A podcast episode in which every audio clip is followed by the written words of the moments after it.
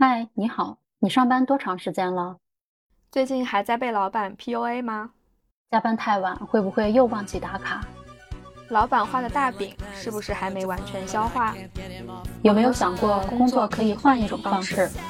给别人打工是一种选择，为自己工作也是一种选择。欢迎收听是个人公司啊，这是一档由两位三十加创业女性主理的播客内容。我是主播帆帆，我是主播阅文。我们在这里记录自己的商业实践，也分享我们和朋友们的多元人生经历。欢迎收听、收藏、评论以及各种形式的案例。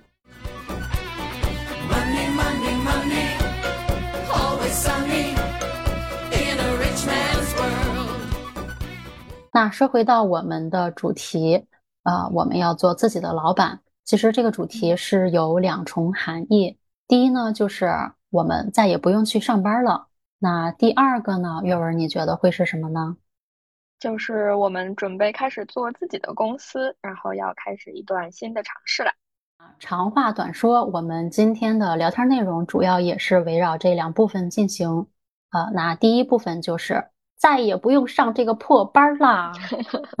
希望是真的是这样，就是如果我们能发展的顺利，真的就不用再去上班了。其实，在喊出这句话的时候，还是会有很多的快感的。就是可能是回应了我们以往做社畜的那些年的那些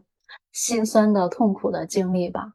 对，没错。嗯，说到上班，感觉就是因为我是上了应该是特别长时间了，大概从一二年开始到现在将近满十一年的时间了。那阅文上班多长时间了？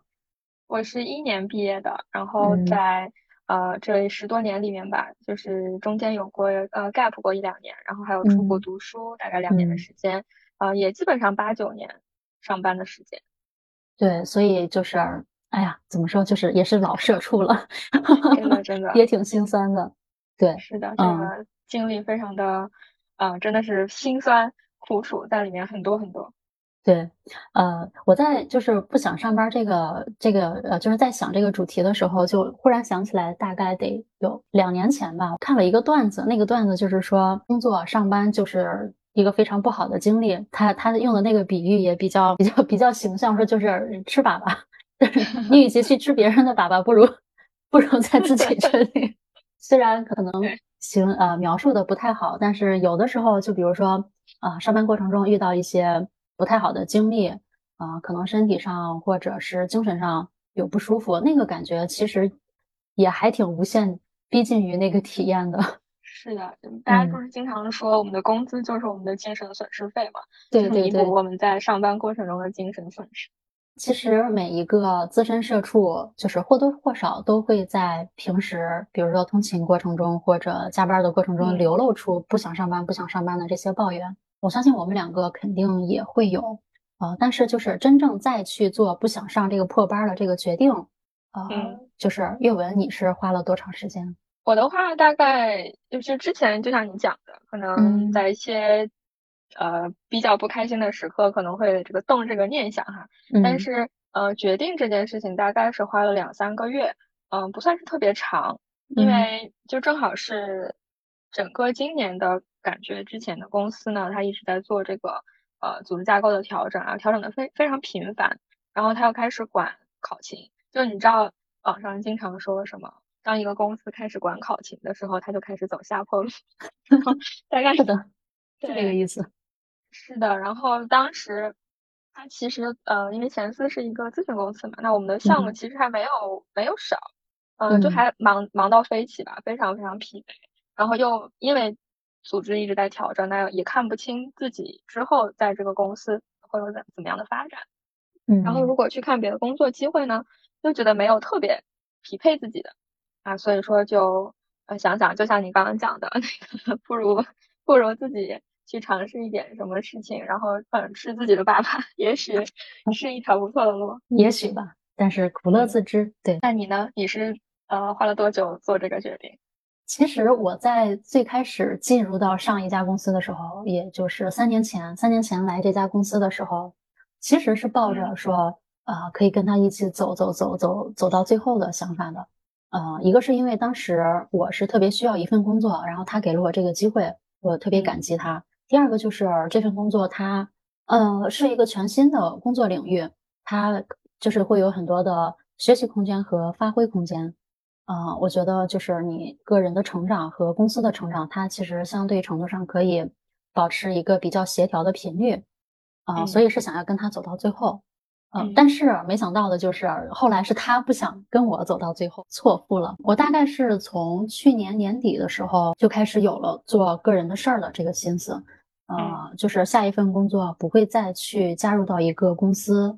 嗯，但是自己做公司呢，可能之前就是这个想法，也只是把它放在大脑里边的一个犄角旮旯的地方。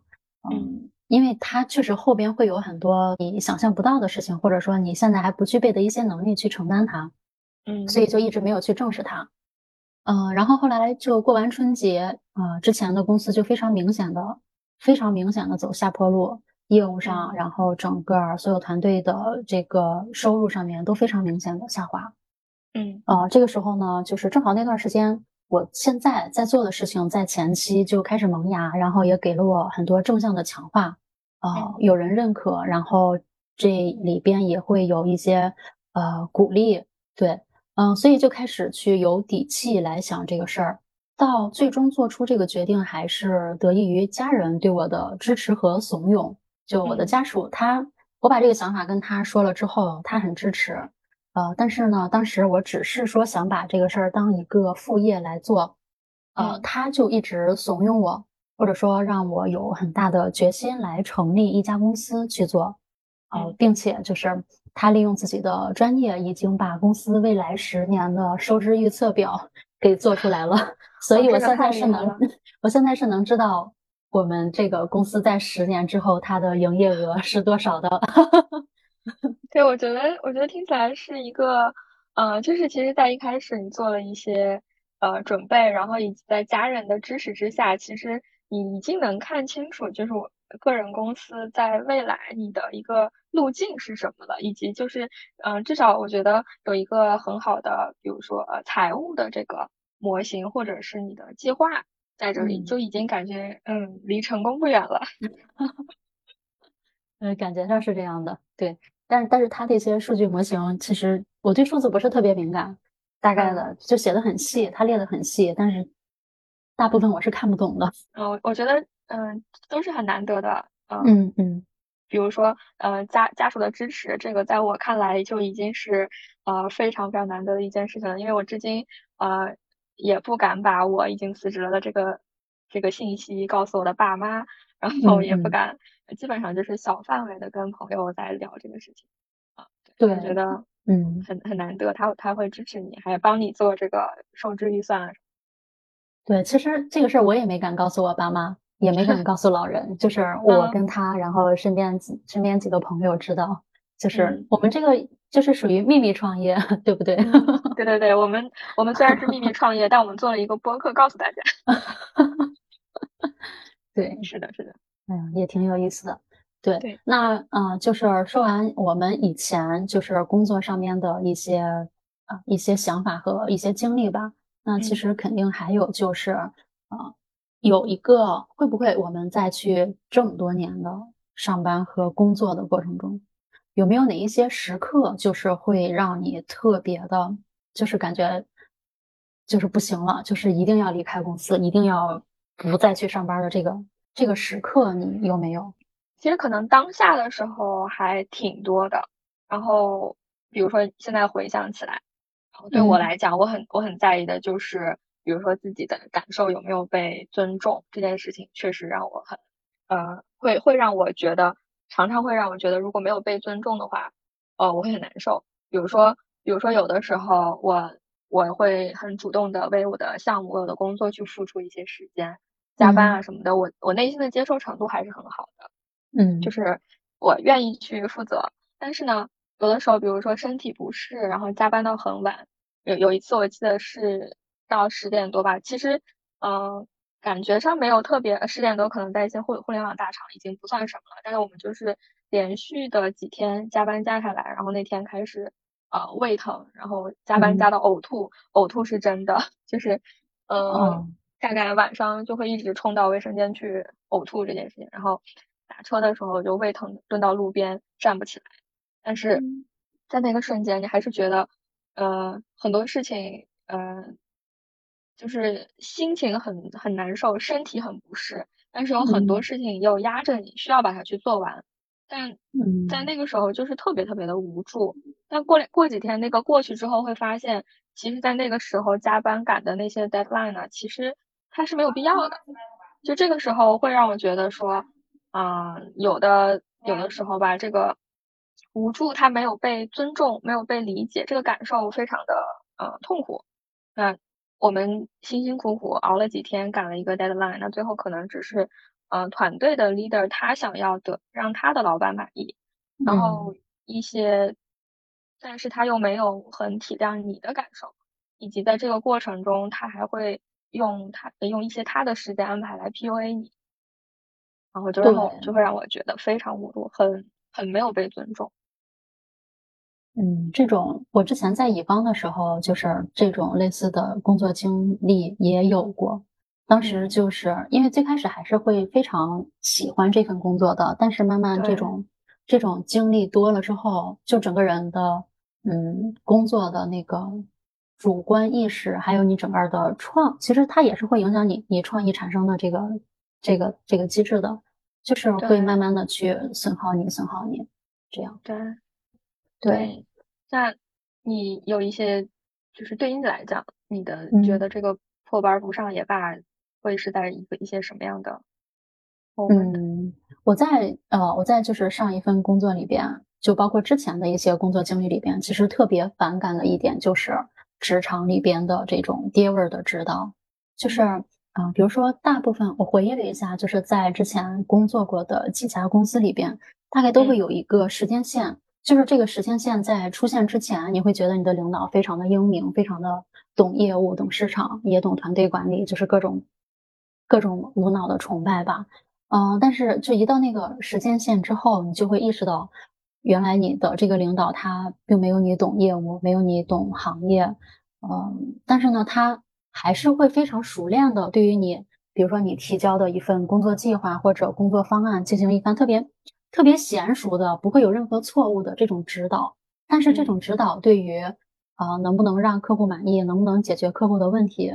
其实是没有什么帮助的。嗯，但你还是说要在你后边去修改的方案里边去把他的所谓的那些指导加进去，然后一次一次一次一次这样，就是就是会特别的觉得特别的消耗自己。嗯，对，这个是我我就是在啊以前工作中觉得这个破班不上也罢的一个点。然后像在上一份工作里边，就是。啊，应该算是压死骆驼的最后一根稻草，就是我们这个公司上面有一个集团公司，然后有一个时间，那个集团的领导他周日就是大家都休息的时候来要来视察工作，然后呢，他他那边定的时间是下午的三点钟开始，然后公司这边就是为了显示出所谓的尊敬领导或者呃其他的团队的协调啊、整体啊这些，就通知大家两点钟到现场来等。然后呢，这个大哥就四点四十的时候到的这边，也就是说，大家放弃了周日休息的时间，然后在这里先是白白等了将近三个小时，他才到。然后到了之后，因为集团领导他对于业务这些也不熟，嗯，就是说了一些冠冕堂皇的话，然后大家鼓鼓掌，大家再去反馈一些，嗯，不会有错误的话，嗯，就这种就是。我就觉得特别的无效，一个是无效，第二个就是，嗯，不太尊重别人的时间。你不尊重别人的时间，其实就相当于说你不尊重别人嘛。但是呢，你自己的表现来说，啊，看起来你也不值得大家拿这两个小时四十分钟的时间来等待你的出现。嗯，所以这个事儿就是感觉，当时的感觉就感觉像是吃了一个苍蝇下去，特别的反感，特别的反感。然后对于整个的体制，整个这个上上下下的这个体制，也就就是感觉已经到了心灰意冷的程度，然后就开始去谋划自己的事儿了。我觉得，嗯，可能很多公司在，比如说周周末安排事情，嗯，它它就它就本身就会带来非常强的令人令人反感的这个感感受，嗯，然后再加上你刚刚讲的，他在这个过程中周日呃耽误了周日的休息时间，然后还没有起到一个有没有做到一个有价值的事情，可能就是真的非常非常令人痛苦。对，上面这个就是我们两个对于这个破班不上也罢的一些私体验。但是其实从不上班上升到不喜欢这种公司制的工作，啊，其实也有一些人提炼出了一些更加公共的体验。比如说在这本书叫《毫无意义的工作》里边，就是提到了我们为什么会厌恶工作。呃，其实这个书名我在很久之前就听说过，但是一直没有去细看这本书。呃，在前几天再去翻这本书的时候，我就发现他给的这个这个说法确实也非常的有意思。嗯，他嗯，它里边有一段话是这样的，我跟大家稍微念一下，就是我们为什么会讨厌工作呢？呃，因为呃，雇佣你的时候，就是雇主在雇佣你的时候，你感到自己是因为有用才获得了这个职位，呃，结果却发现事实不是这样的。更痛苦的是，你还要配合演出，假装自己是有价值的，假装这个工作岗位是有用的。这个感觉就，比如说在一些更大的企业里边，有些人为了为了表，就是表演式的工作，就是我我我读到这段话之后，就是那个画面感就会特别强。啊，然后再回到这本书里边是说，啊，我们讨厌这，我们讨厌这种狗屁工作，不仅仅是因为工作本身是毫无价值的狗屁。还因为我们在假装演出的时候，自己也变成了一个毫无价值的狗屁。嗯，对，就真正的痛苦来自自身的价值被否定后，还要假装并非如此。对这段话确实，嗯，比较，我觉得比较通透吧，比较通透。他的表述也很有意思。嗯，对。嗯，所以就是玉文，你觉得这段话符合你之前对工作的这些厌恶的理解吗？嗯，我觉得我觉得很很有意思，就是嗯，在可能在打工的某一个阶段开始，可能可能我逐渐的意识到说啊，我们我们总是安慰自己说啊，这只是一份工作，然后我只是出卖自己的时间来换取一些价值，但后来发现，嗯，确实是像。嗯，这个这本书里面讲的这样，就是说我们还是希望，就是总是希望自己是有用的，然后在这个岗位上，但确确实是会发现，嗯，很多时候就是我们的工作就是为了匹配这个工作被设计出来本身要做的事情，而跟我们自己是不是有用，是不是嗯有有价值，可能就是没有关系的。那在这个过程中，我们就不得不为了这个岗位。他所他所需要的一些东西，那最后如果说这个没有特别高的价值感，那最后自己的这个在工作里的价值感也就会特别特别的弱。嗯，对他这个里边就是提出了这个工作的价值感，就是每个人对于工作的认知和对于工作带给工作本身的价值和人参与工作的价值都是有不同的认识的。那幼儿，你觉得就是你去工作，你想要获得的价值是什么？嗯，我觉得很多个方面吧。首先肯定是希望，嗯，就是我们的这个工资啊，就是薪水啊，能够为自己提供一份，呃，提就是能够让自己的就是生活有保障，然后有一个还不错的呃生活水平。嗯，也就是说，我们能我们需要去考虑说，我我它本身就是一个呃交换回来的价值，是不是能够让我们。好好的这个生活，那我觉得其他的一些价值感就是，呃，希望也希望自己的，比如说努力或者是能力，自己擅长的事情能够被被看到，然后能够在一个岗位上发挥它的作用。啊，既然是打工，那就一定是要为，比如说公司为企业创造价值，那我就会就会比较在意说我的这个，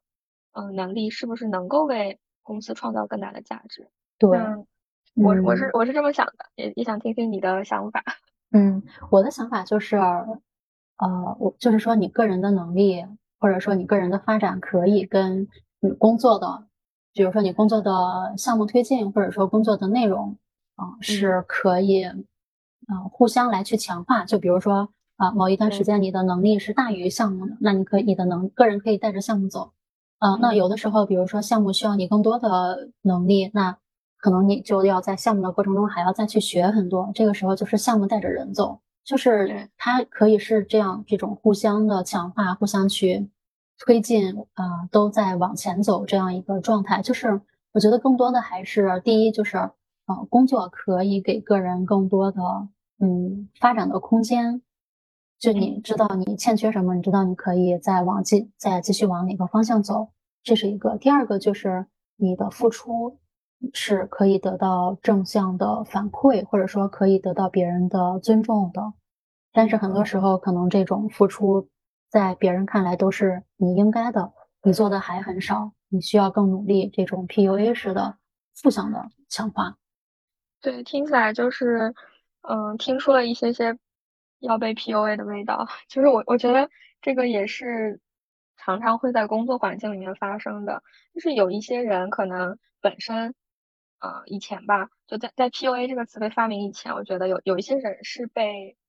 呃，怎么讲？他是呃需要被别人激励的，然后他才能更好的去往前走。但有些人呢，就我觉得可能我们都是这样的，就是会自己驱动自己，然后有一些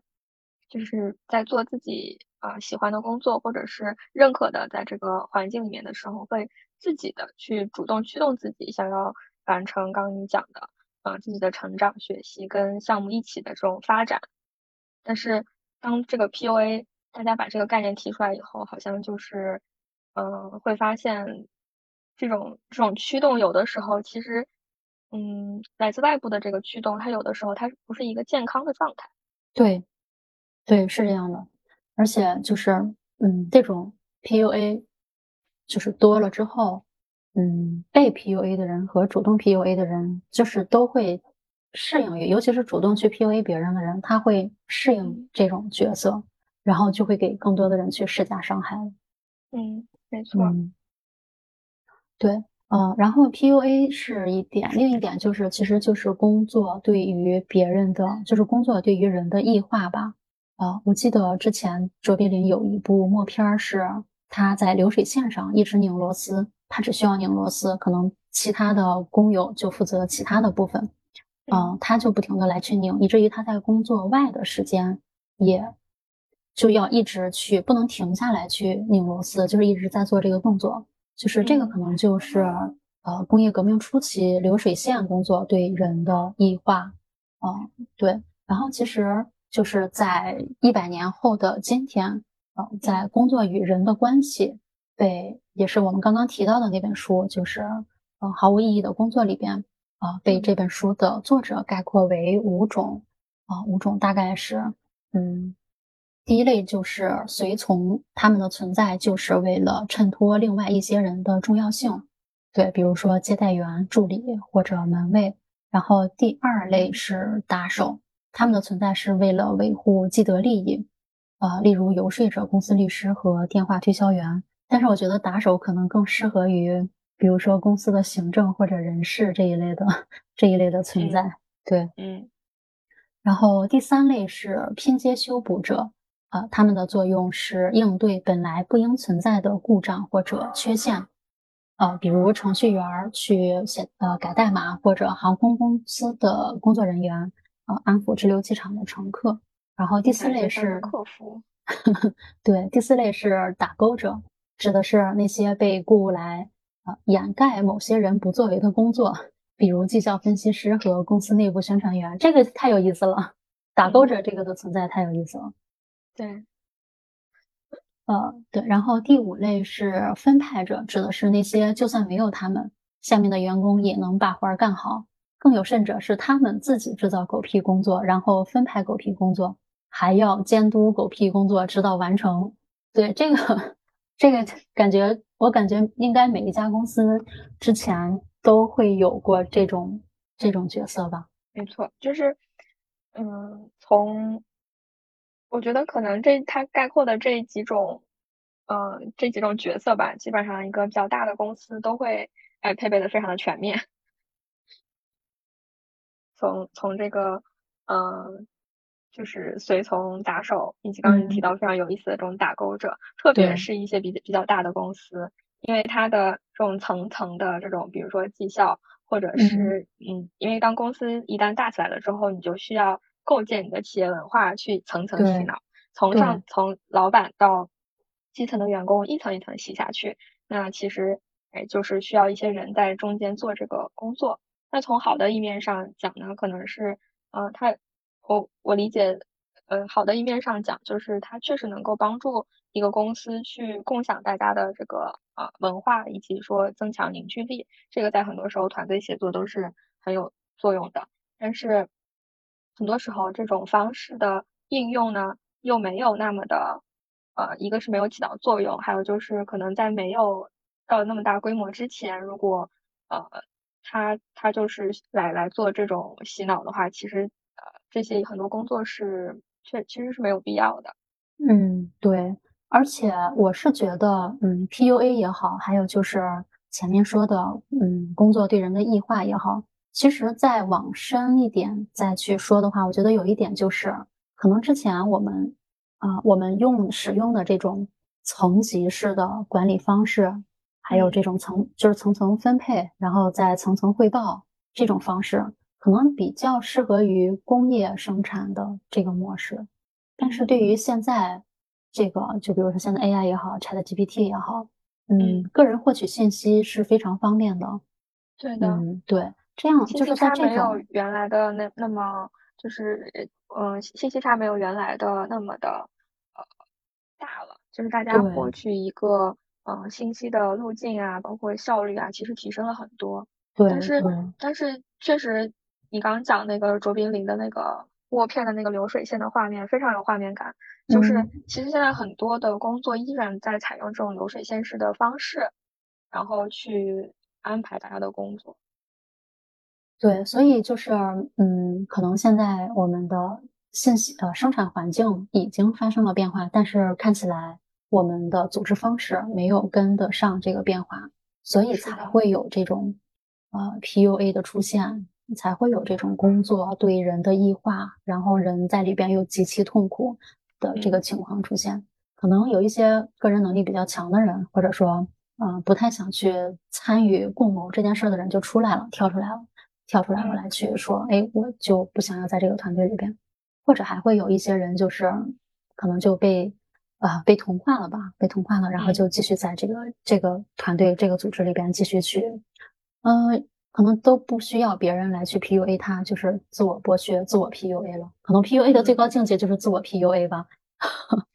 对，我觉得，嗯，因为因为常常会看到大家在讲一些，比如说在工作中的内耗啊，以及呃，就是焦虑啊这样的问题。然后其实会发现，就是很多人就是在被 PUA 习惯了以后，没有意识到这个问题，然后就开始自我 PUA，然后。自我 PUA 就会造成呃焦虑，以及说他在做事情之前可能先来就是 PUA 自己，嗯，然后其实非常一个是影响对自我的认知，在这个在长长期的这个自我 PUA 的过程中，其实会非常打压到打击到自己的自信心以及效率啊，其实对于能力的提升是没有任何帮助的，我认为。嗯，对。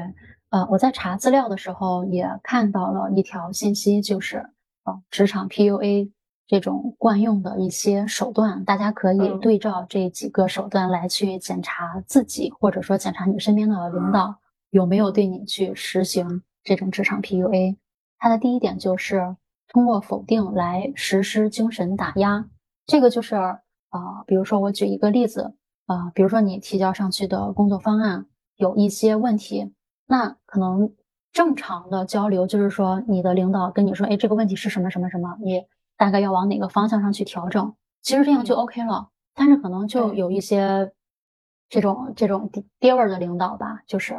啊，你说完这个错误的东西之后，又会说，那你之前也这样，或者哪哪次也发生了什么什么，你是不是就这样？然后就开始了这种人身攻击和精神打压。就是为什么他们用这种伎俩用的这么习惯呢？我觉得就是大家在，嗯，很多时候在，嗯，我觉得这一点上来讲并不是说不我们不接受建议，不接受别人的批评和指正，而是就你刚刚讲的，在他其实可以用一种更好的方式去给建议，就是针对我们做的事情来给到一个啊，我们可能怎怎样做会更好的一个方式，然后让我们也能够知道怎么去修改或提升这件事情。但他就是要上升到人身攻击，或者是对对于比如说能力的一些否定，然后来感觉好像就更有这种呃控制权这种感觉。嗯，对，就是通过去打压别人来去加强自己的权威。嗯嗯，我觉得这一点上还有一个我非我会非常在意的是，呃，就有的时候，比如说团队的成员或者是领导，他虽然说不不怎么否定你，但他从来也不鼓励你。我觉得这个也是在这个团队环境里面得不到正正向反馈的一个很很令人就是令我觉得不能接受的点，因为我觉得就是。呃，如果看到别人的做的好的地方，就是要立刻去表扬，立刻去给积极的反馈。嗯，对。如果说，嗯，怎么讲？或者说，甚至在提建议的时候，我也我也经常会先肯定一些做得好的地方，然后再去提出一些其他的建议。我觉得，任何就是在别人做的工作里面，一定会有他好的一面和不好的一面，就是要。你从客观的去看到这些事情，才能够让别人说容易接受。对，是的。所以就是在怀疑自己在被职场 PUA 的话，可以再用这种方式，比如说有没有实施精神打压，这是一个。第二个就是啊，有没有得到正向的反馈？但是可能正向的反馈对于国内大部分所谓的领导来说，我觉得可能对他们要求有点高了。好像是的呢，好像就是只有在。呃，特别需要你的时候才愿意说几句好听的。嗯，对，可能我们的领导教育也是需要提上日程了。啊，然后职场 PUA 套路的第二点就是灌输虚无缥缈的希望，画大饼。对，我也想到这三个字，画大饼。对，嗯，对。然后第三点是营造狂热崇拜。这个好像在我旁边没太发生过，这个营造狂热崇拜，我不知道会不会在大厂有一些这种这种的情况。字典是颠倒是非，当众羞辱，这个我我还是确实见到过一些。其实还是回到了就是所谓的这个领导为了维护自己的权威，然后就是把黑的说成白的，把本来这个可能会对客户呃有帮助的一个方案给说成。好，就是没有任何亮点的，呃，一个东西，然后再拿这个东西，比如说开会的时候来去当众羞辱，这个我感觉这个也是他们惯用的伎俩。他在这个的过程中，他其实要达到一些目的，对不对？也就是他可能觉得很多很多时候，这个背后的一些原因是，比如说像在跟客户的这个呃沟通过程中，可能有一些信息是不透明的。然后以及有一些他有自己的，就是因为信息不透明，那么他们可能就是有一些自己的目的。那在这个过程中，他需要去维护这个既定说好的事情，或者是一些人的就是既得利益。那他去他去需要强行的把这个黑的说成是白的。说回来，其实还是这种层级式的管理。Money, money, money,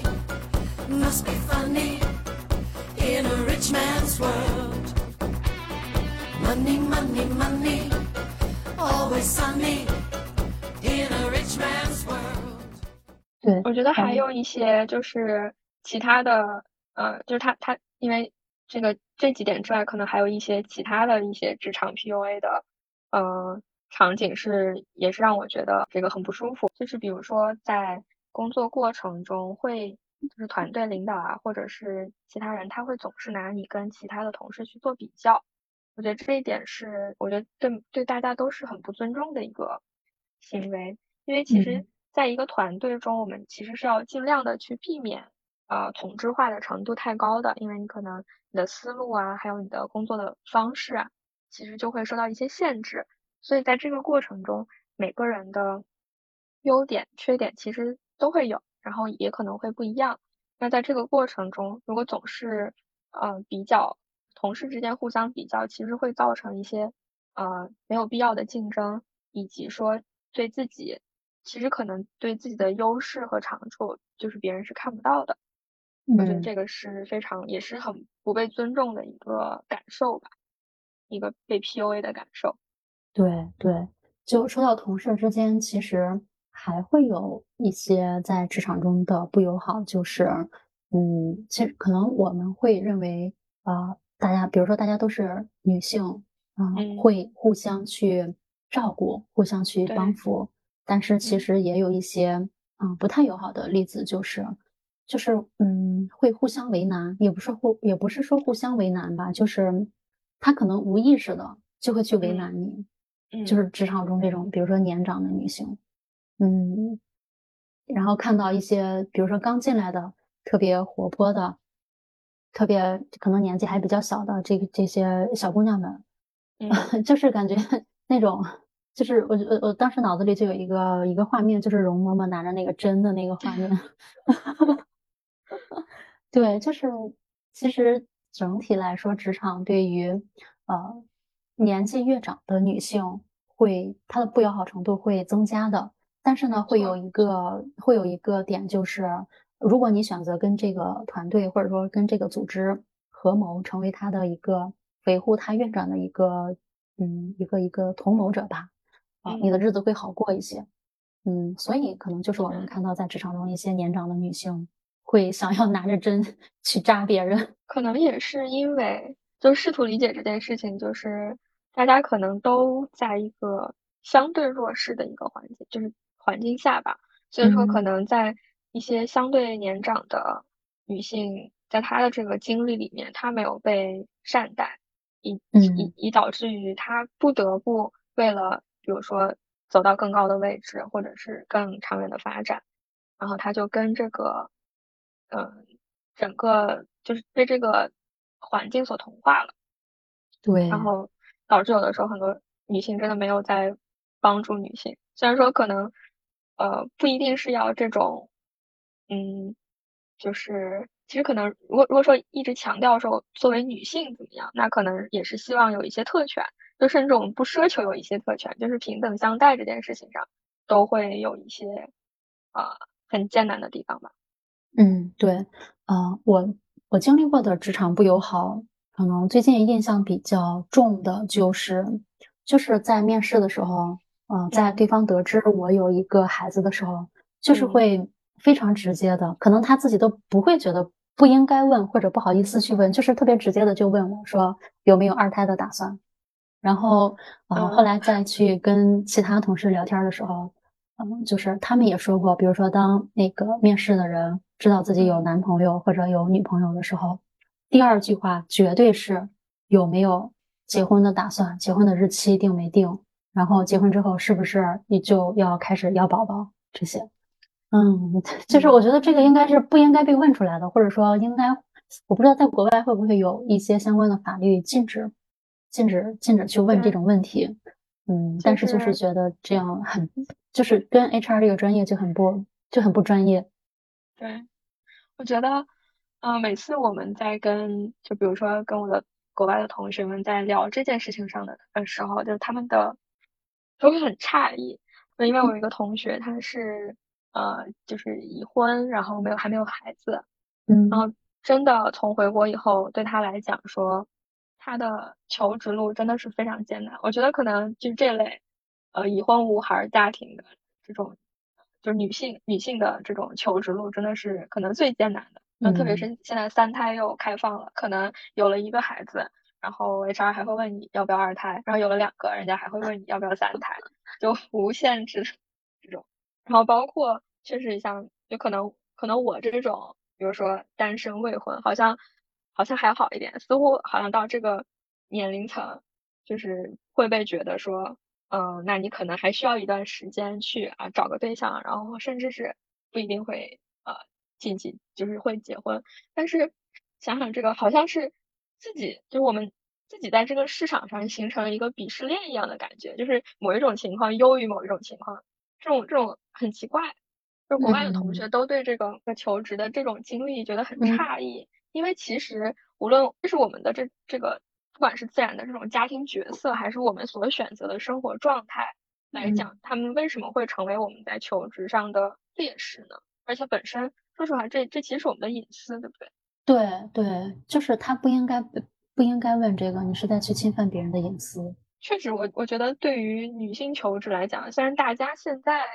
呃，因为这这个话题，其实在前些年，我我我感觉是聊的比较多的，好像一部分可能一部分公司的这种 HR，他还没有学习到这个怎么尊重的候选人的一些一些能力，就很多公司其实已经不太敢再这样直接的去提了，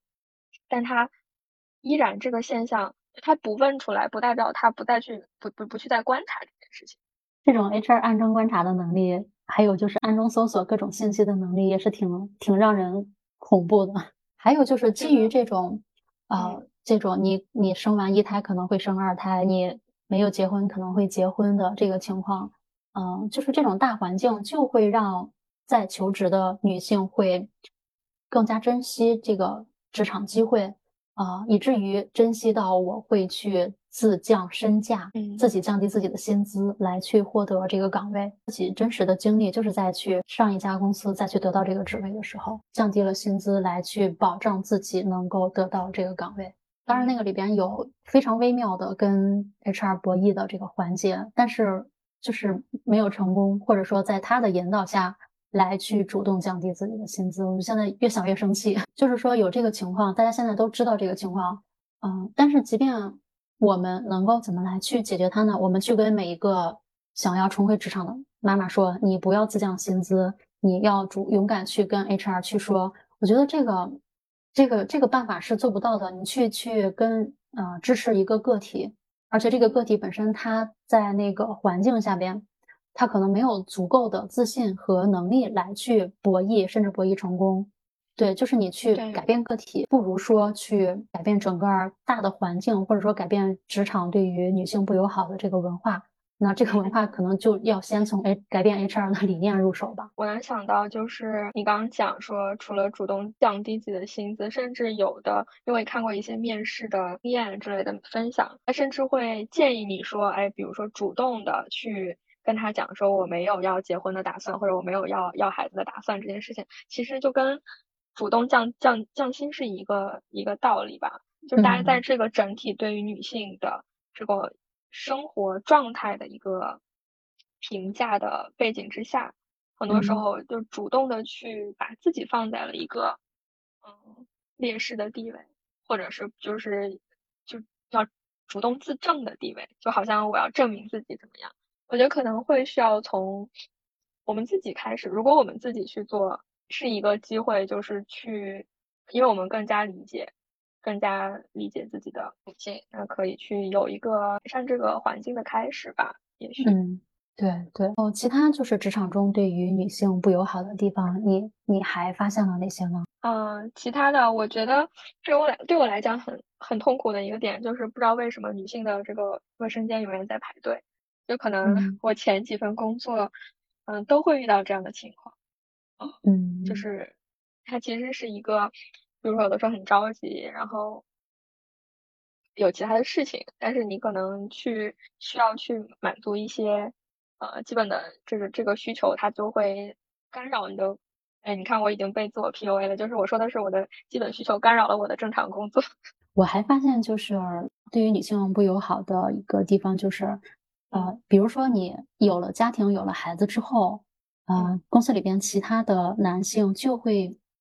他在心理距离上，或者说在那个距离感上，就会无就会去缩短那个距离感。缩短这个距离感的表现就是你要被迫吸二手烟，因为在他们心里，他们就默认啊，你在家，你的老公也肯定也抽烟。你看你在老在家里边吸二手烟，你在公司里边为什么就不能吸二手烟呢？你都你已经都都结婚了，都有孩子了，都都。都都做别人妈妈了，你还在那儿矫情什么呢？北方的一些所谓的大老爷们儿吧，他们的这种观念还是非常的强的。可能这一点上确实有会有一些差异，但我我觉得你就是说，呃，确实我也碰到过，就因为之前在北京大概工作了呃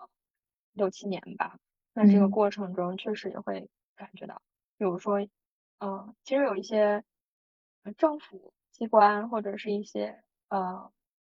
怎么讲？传统行业里面的就男性，他们是不会说，比如说在抽烟之前，先问一问周围的人，或者说就是有一些独立的抽烟环境，基本上就是，呃，开着开着会就拿出来了，然后就开始整个屋子里就是烟熏缭绕的这种情况。他是怎么认为自己有这个特权的呢？我特别想知道他们脑子里就是他这个信息是怎么产生的。反正就是很长一段时间以来，没有人在制止这件事情吧。还有就是除了被迫吸二手烟，还有一个就是从称谓上其实也特别有意思。就是我在几年前看一段脱口秀，是赵小慧的，她后来不就是呃一边说脱口秀，然后一边又回到了应该是一个汽车制造厂吧，去去去工作。啊，然后呢，他就提到了说，就是别的工友在喊他的时候，喊赵喊慧姐，赵小慧嘛，喊慧姐。然后那个赵小慧说别，